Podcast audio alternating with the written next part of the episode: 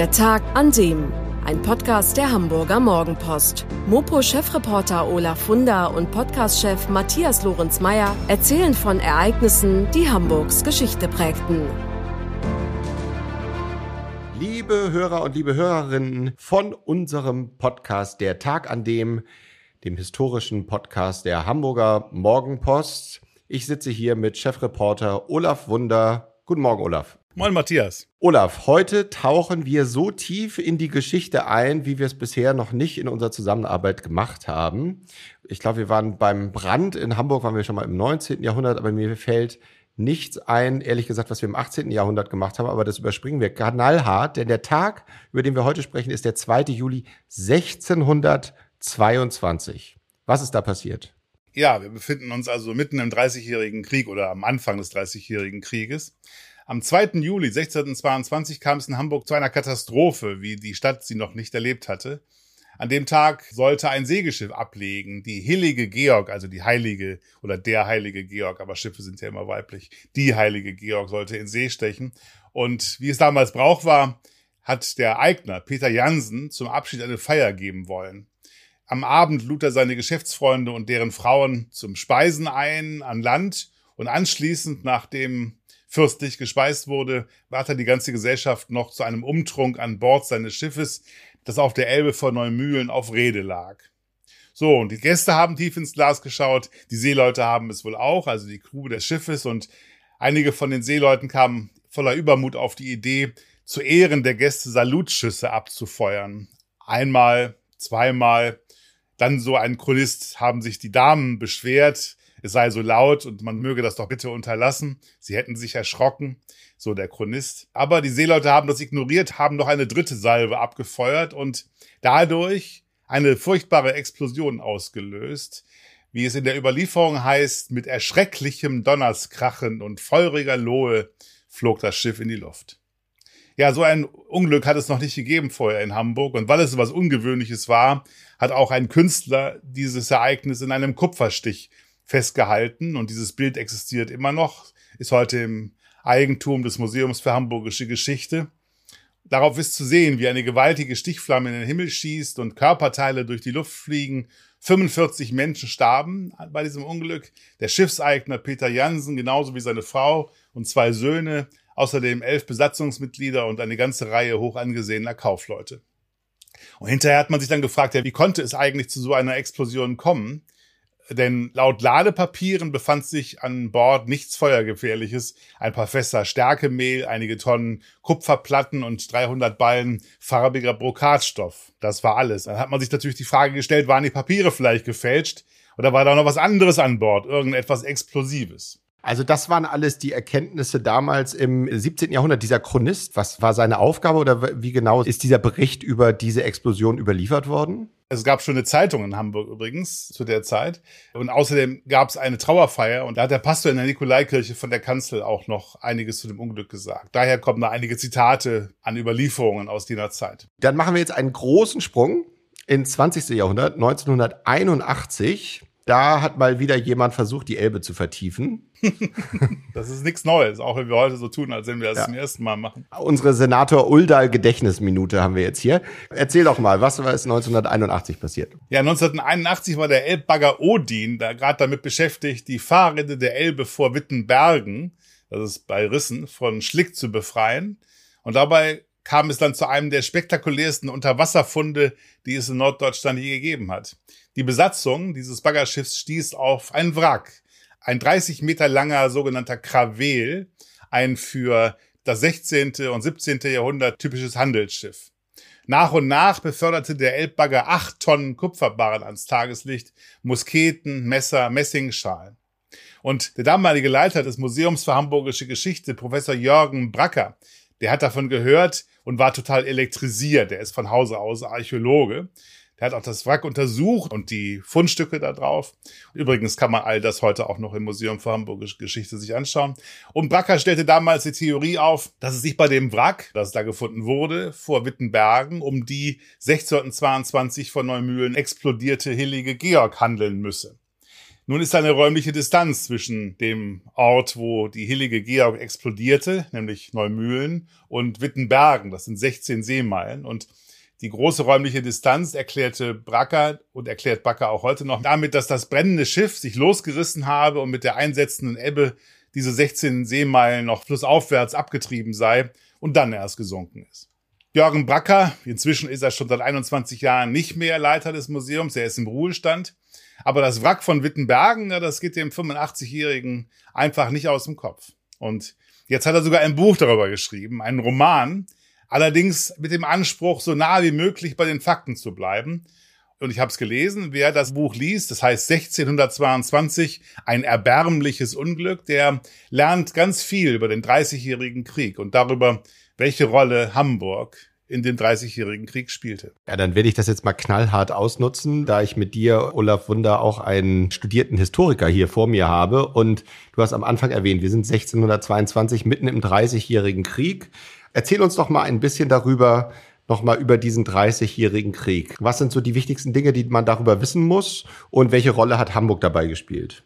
Ja, also der 30-jährige Krieg ist ja jetzt mal auf den ersten Blick ein Religionskrieg. Es geht Protestanten gegen Katholiken, Katholik gegen Protestanten. In Wahrheit ging es aber um Macht, so wie immer. Irgendeine Ideologie vorgeschoben, in Wahrheit geht es bloß um Macht. Aber jedenfalls, jeder weiß sicherlich aus seinem Geschichtsunterricht aus der Schule noch, dass 1618 auf der Prager Burg protestantische böhmische Adlige zwei Statthalter des katholischen Kaisers aus dem Fenster geworfen haben, 17 Meter in die Tiefe, die haben übrigens überlebt.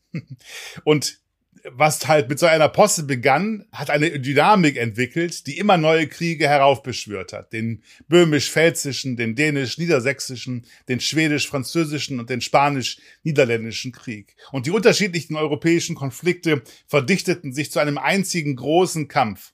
Und nach wenigen Jahren glich Deutschland einem Leichentuch. Zwischen zwei und neun Millionen Bürgern, da sind sich die Forscher nicht einig, verloren ihr Leben. Das ist bei einer Gesamtbevölkerung Deutschlands von damals 15 bis 20 Millionen eine unfassbar große Zahl. Ganze Landstriche wurden entvölkert, Dörfer und Städte gebrandschatzt, geplündert, die Bewohner vergewaltigt, ermordet. Es war wirklich furchtbar.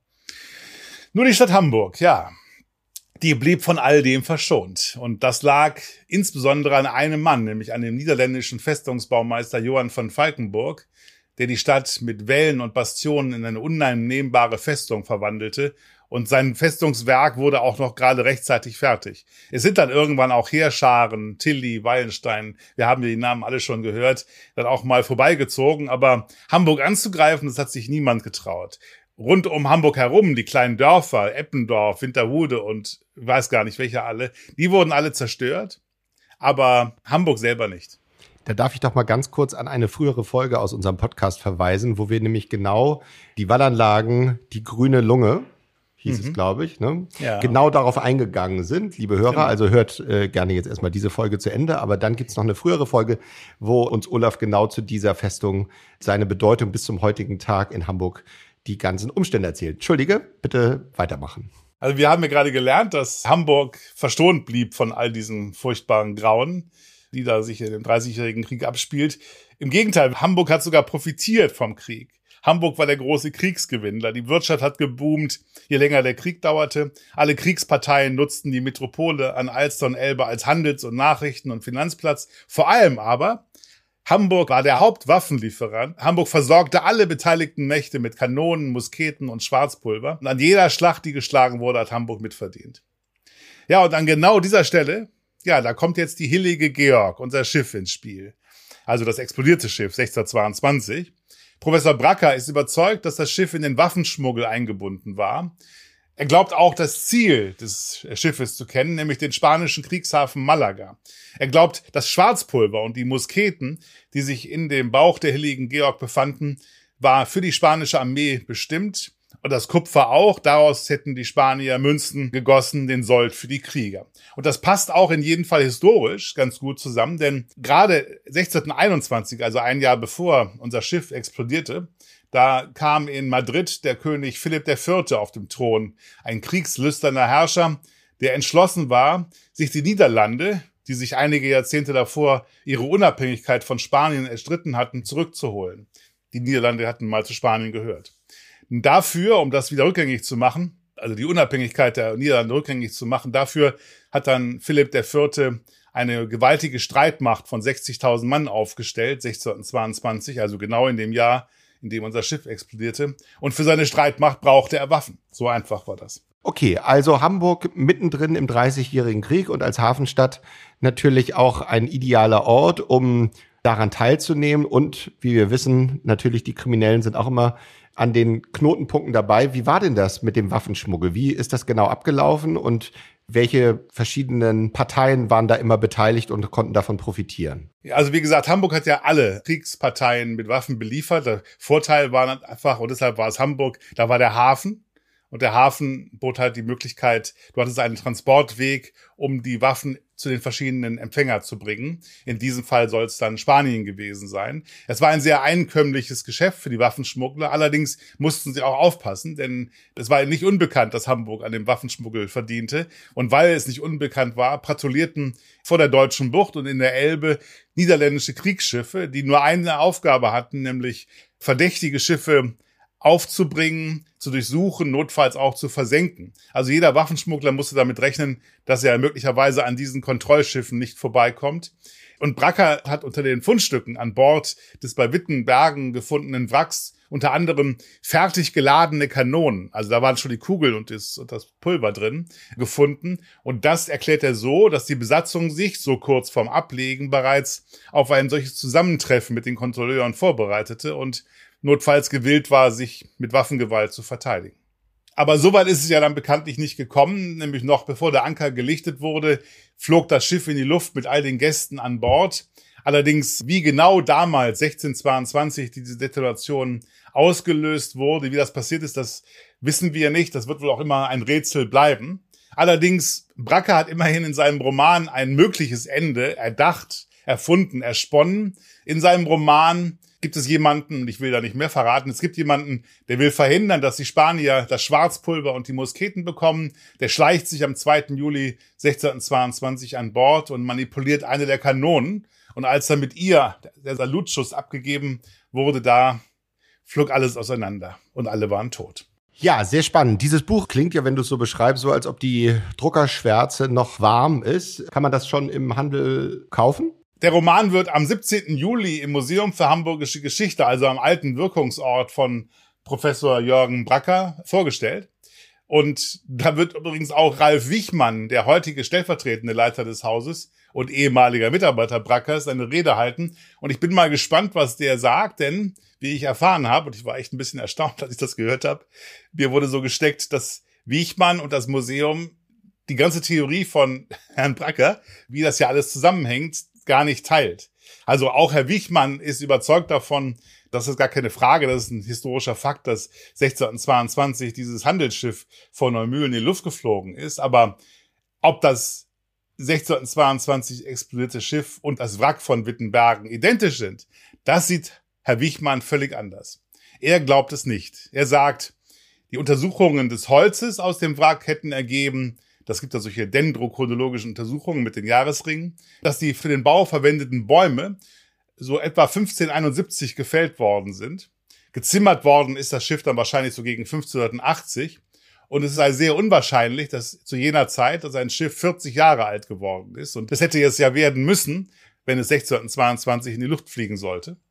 Und auch die Gegenstände an Bord des Wracks, sagt Wiechmann, die Kanonen, Musketen und Münzen, stammten aus der Zeit zwischen 1560 und 1580.